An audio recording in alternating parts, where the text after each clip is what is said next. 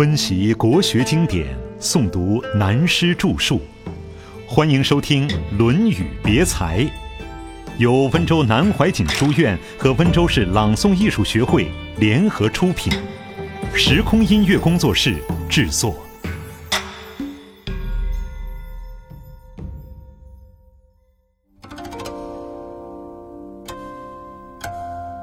卫灵公第十五。卫灵公问政于孔子，孔子对曰：“祖斗之事，则常闻之矣；军旅之事，谓之学也。明日遂行。在臣绝粮，从者病，莫能兴。”子路运献曰：“君子亦有穷乎？”子曰：“君子固穷，小人穷斯滥矣。”孔子周游列国，到了魏国。卫灵公就向孔子请教军事作战的事儿，孔子并不是不懂，但提问题的是卫灵公这个人，孔子就不答复他。孔子希望他不要发动战争，对侵略的战争，孔子是反对的，所以孔子说：“对于祖斗之事，祖斗就是行大礼的祭器，以现在的观念讲。”代表礼乐文化的真精神，我还懂；军事学我还没学过，对不起，我不懂。第二天就离开魏国，到了陈国，结果饿饭，粮食断了，还带了一大批学生，绝粮的种因就在这里。跟着他的学生因此病得躺下，起不来的很多。这时子路很不高兴，颇有怨言，脸色很难看。跑去对孔子说：“老师，你天天讲道德学问，讲了半天，结果怎样？现在同学们都快饿死了。君子，君子竟然穷得这么倒霉。”孔子说：“君子才能够守穷。换句话说，要看什么人才有资格穷，只有君子才有受穷的资格。虽然处在贫困中，还是能够信仰坚定，不动摇。”如果是小人，则相反，一穷了，什么事情都可以干了，受不了穷就不算君子。讲到穷与不穷也是很妙的，有些境界是需要修养才能达到的，这也是中国文化与西方文化不同点之一。古代历史上这类的人很多，像明朝一位名士，是大画家。诗文也非常好，穷得不得了。第二天没有米下锅了，头天晚上还坐在树下赏月吟诗。太太唠叨他，明天没有米还作诗。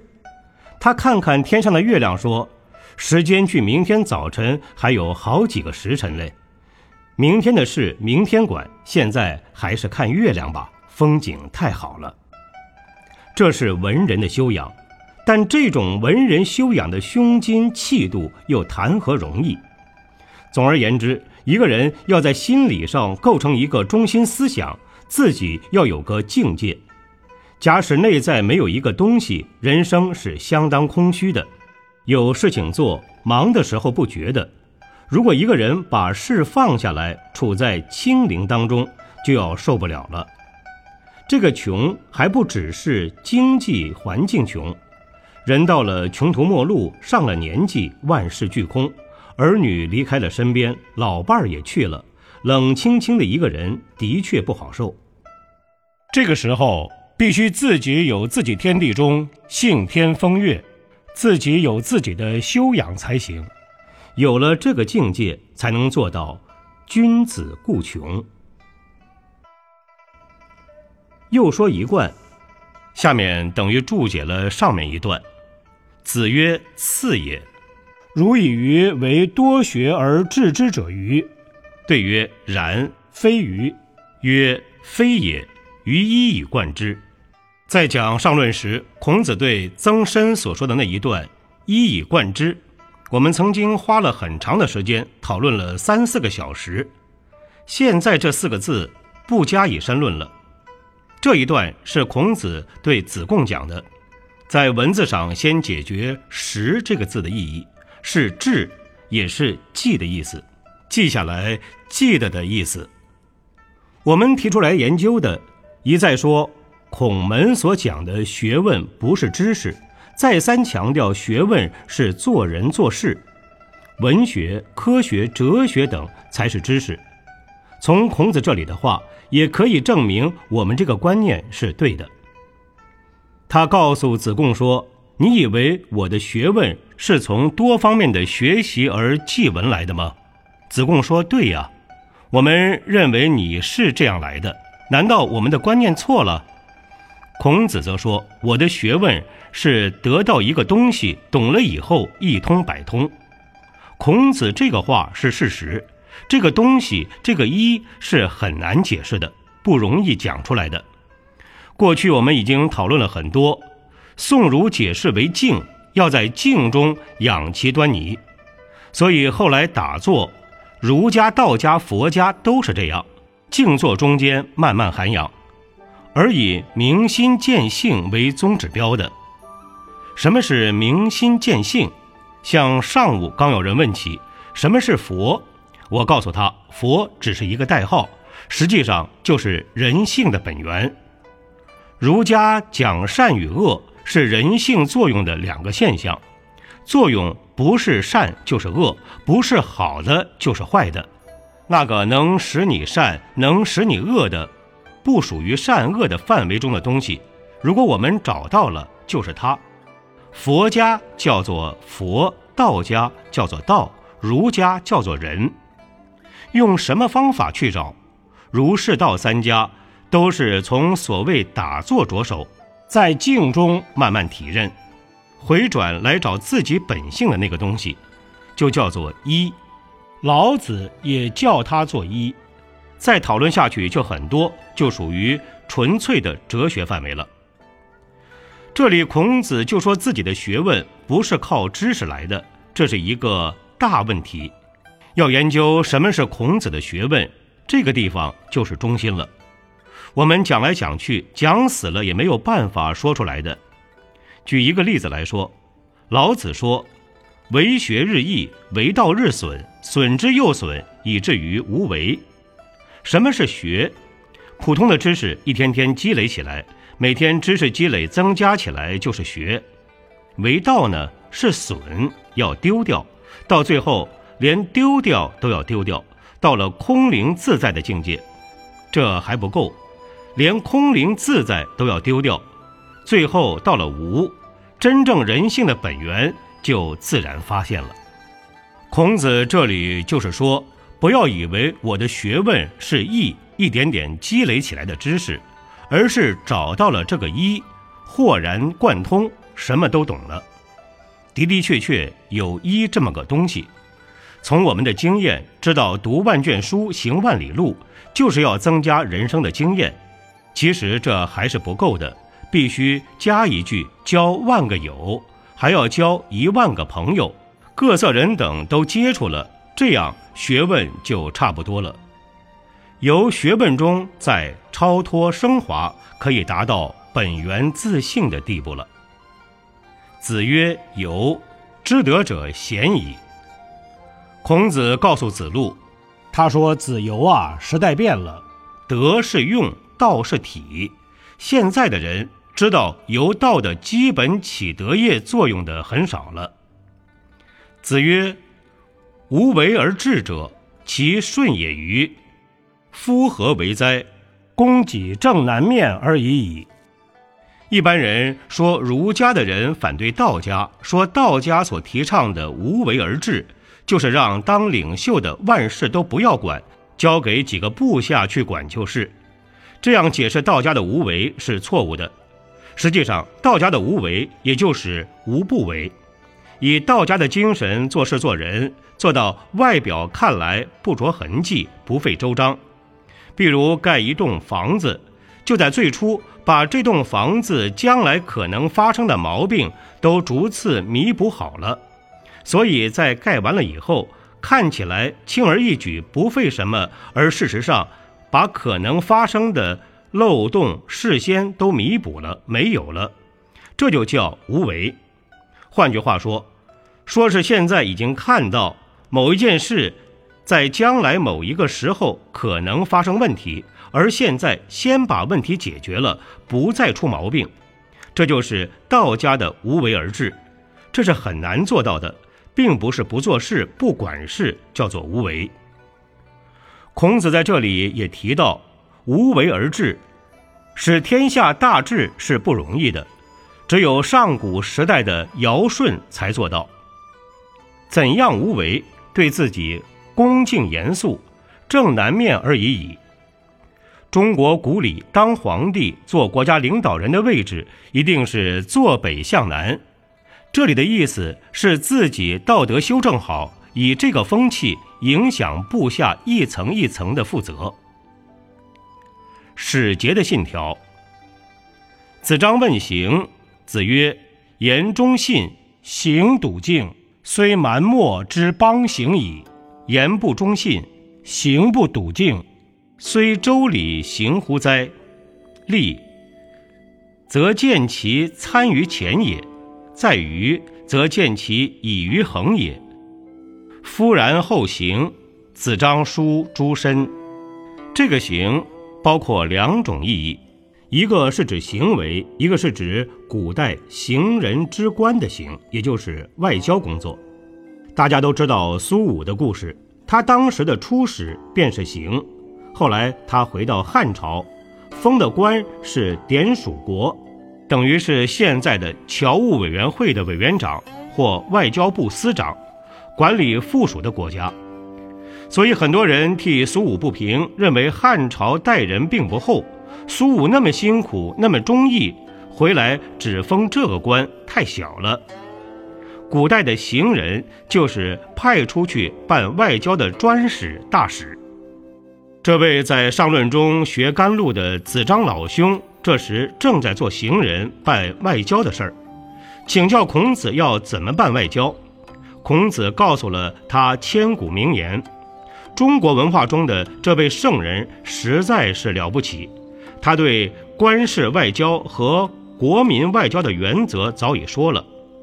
我们现在的国民外交更普遍，但待人接物的原则古今如一。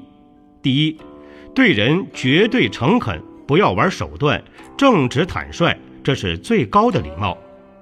第二，和文化不同、不同风俗习惯的人相处，不要表现得太关心，过分的关心也许被认为干涉他们的自由，他们没有相互关心的习惯，反而感到麻烦。这不是说外国人不对，我们才对，这是文化基础不同。了解这一点，和任何一国人的交往都差不多。这里孔子告诉子张，言语要忠信，忠就是直心，信讲出来的话一定要兑现。行为态度上要笃敬，忠厚而诚敬，做到了这样，就是野蛮的人也可和他往来。蛮漠在中国古代是指边疆的落后地区。讲到边疆，问题又来了。中国的安定先看边疆，是看几百年来所发生的问题都是边疆问题，边疆影响了国防问题。我曾在边疆做过事，发现还是我们汉人坏，有知识、聪明而欺负人。所以边疆人恨汉人，并不完全因为边疆人野蛮，而汉人没有做到言忠信、行笃敬。例如，在西南各特别地区，汉人用几根缝衣服的针换人家十几张牛皮，有的还骗他们的财物、女人。这种人实在不是人，太狠心了。所以，我们要教育我们的子孙对边疆问题多多留意。言不忠信，行不笃敬，虽周礼行乎哉？这句话的“虽”字很重要。如果言不忠信，行不笃敬，就是自己的邻居，本州本里都走不通。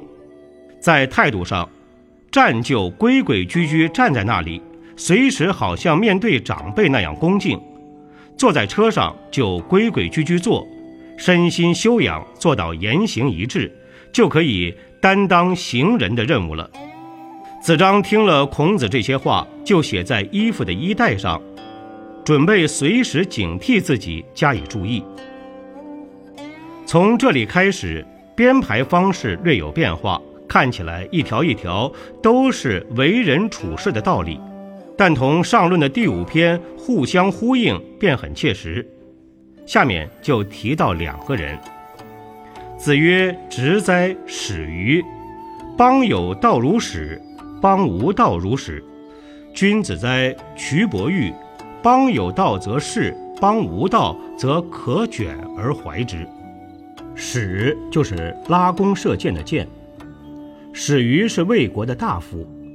孔子说他非常直，不管在哪种环境之下，不论国家社会混乱或者安定。他的行为言谈就像射出去的箭一样，都是直的，不转弯的。在现在的社会上，仍然有很多这一类的人，但他们处事是落落寡合的，常会受到打击，遭遇种种痛苦。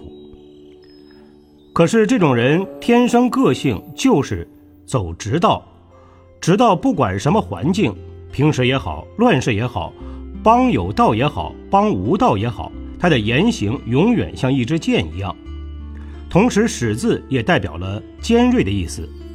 有些人心肠非常好，做朋友好极了，因为他能说直话。可是有时候嘴巴太厉害，说的话如割人的肉一样，使人受不了。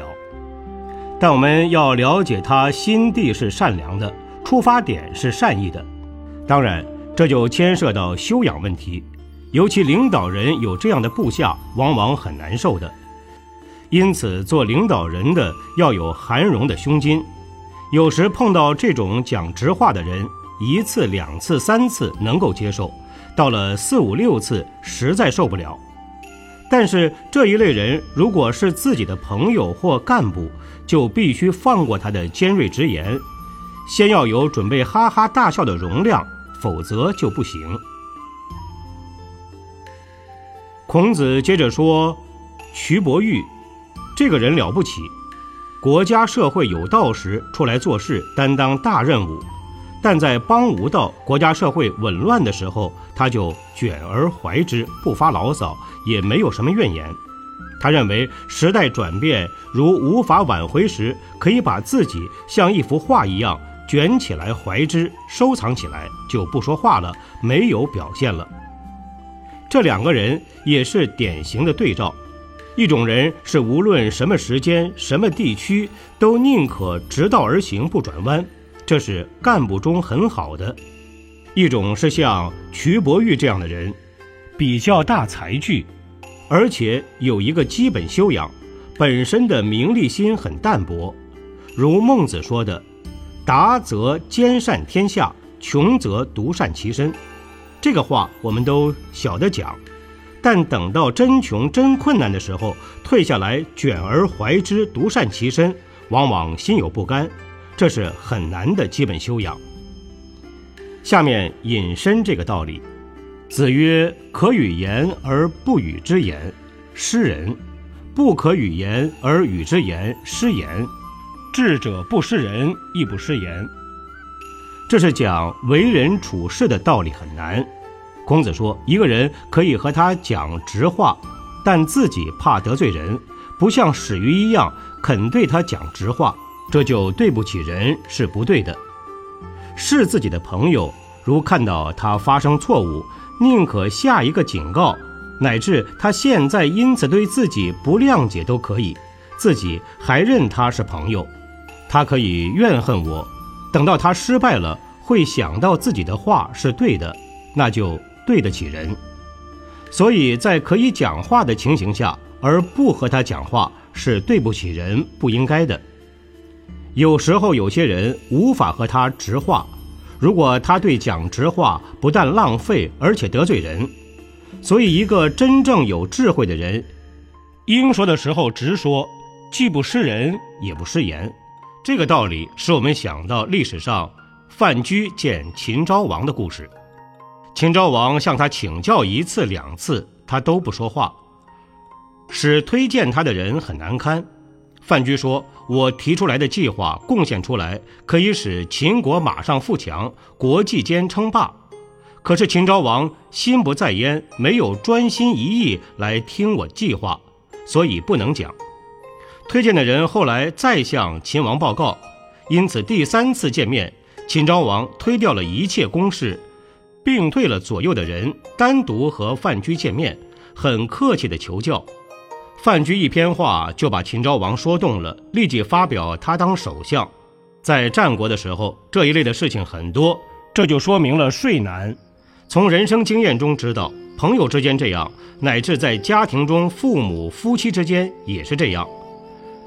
正在对方不如意的时候，去提出问题来谈，当然倒霉，这是时机不对。我们看到许多年轻朋友做人家的干部，在长官那里碰了大钉，回来一肚子牢骚。其实那个长官今天也许有件别的事情，心里正在烦。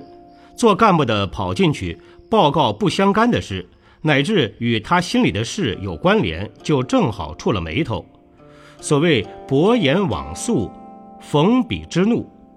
所以人与人之间，人与事之间说话真难，这是要有许多人生经验积累起来才会了解的。学校里同学之间相处，社会上同事之间相处，经常会碰到这种事情，说的不是时候，结果意见相左了。子曰：“治世仁人，无求生以害人，有杀身以成仁。”我们惯用“杀身成仁”这句话，就是出在《论语》这一篇，是孔子说的。这个人在这里，我们不做解释了。从上论一直讲下来，都是说人是孔门学问的中心。现在的话来说，就是中心思想。所谓治世仁人，无求生以害人。譬如有许多宗教家，有时碰到与他的信仰抵触的事，他宁可舍掉性命。所谓以身殉道，为为道而死的宗教徒中特别多。历史上的忠臣孝子，也就是这个观念：宁可牺牲，绝不为了生命而妨碍了自己的中心思想或信仰；宁可杀身以成仁。反面的意思，当然不会为了生命的安全而去做违背仁义的事了。这就关系到个人的修养以及生命价值的看法了。